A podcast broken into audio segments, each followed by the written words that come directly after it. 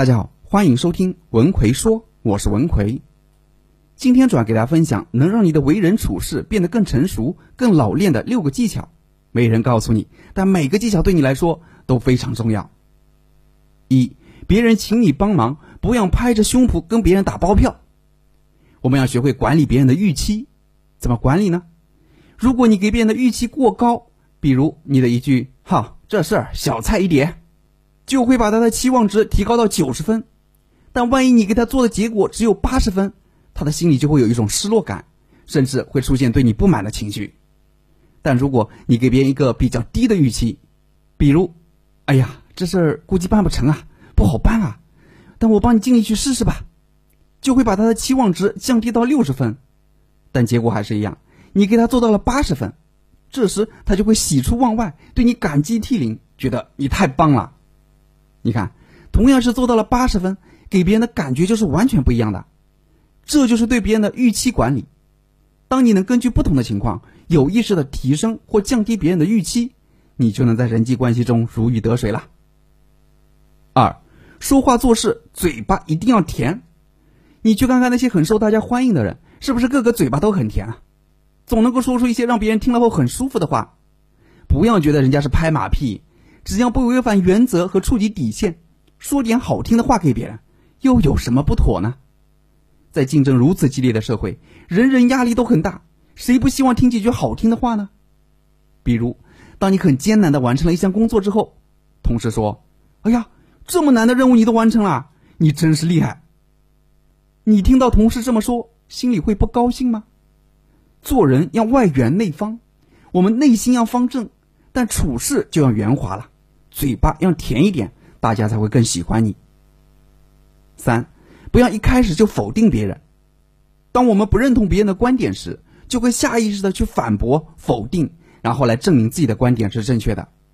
心理学上有个概念叫做习惯性防卫，指的是当一个人的观点或尊严受到挑战时，会为了维护自己的观点和尊严而进行习惯性的防卫。通常的表现就是嘴硬、死不承认。甚至还会对别人进行人身攻击。比如，你跟同事说：“哎呦，你这文案也太烂了，肯定不行的。”即使你说的是事实，同事听完后的第一反应绝对不是接受，而是反驳：“哎，这文案怎么就不行了？你凭什么说我的文案不行？”总之，他会和你对着干。所以，我们在说话时不要一开始就否定别人，可以先试着肯定对方做得好的地方，然后再提出自己的建议。哎呀，你这个文案排版做的真漂亮哦，看上去很舒服。如果文案里的哪几个地方再修改一下，就更完美了。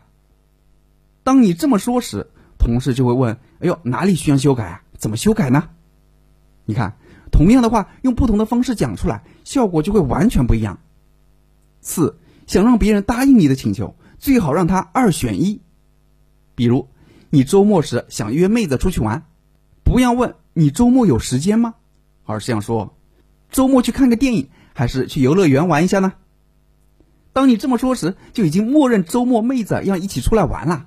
只不过具体玩什么，我们选一个就行了。这就是一种引导的话术，引导对方往你期望的方向去发展。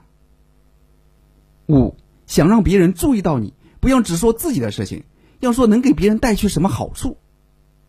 比如你在拥挤的火车上，如果你说：“哎呀，大家麻烦让一让。”很多人可能并不会让你，甚至还会觉得你好烦呐，因为他让你是为了你方便嘛。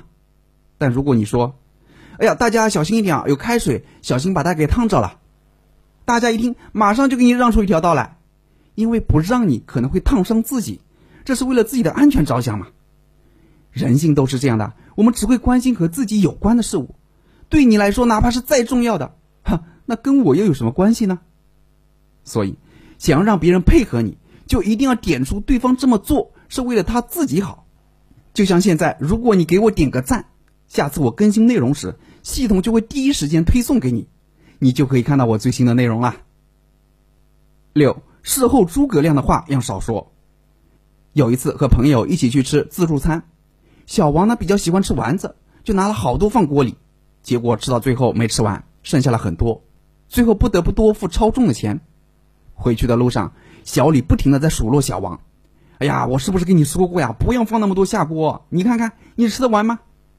小王实在受不了小李这种喋喋不休，两个人就吵了起来，差点打架。本来开开心心吃顿饭，最后弄得大家不欢而散。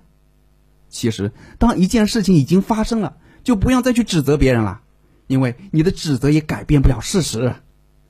比如，我早跟你说过了，你不听，你看我说的没错吧？等等，这样的话只会让对方的心里更不舒服。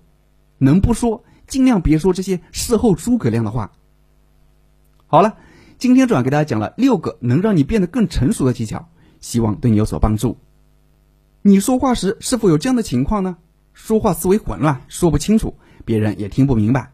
明明自己心里想的挺好，表达时却怎么都说不好，说了一大堆，却总是抓不住重点，觉得已经把话说得很清楚了，对方的理解却是南辕北辙。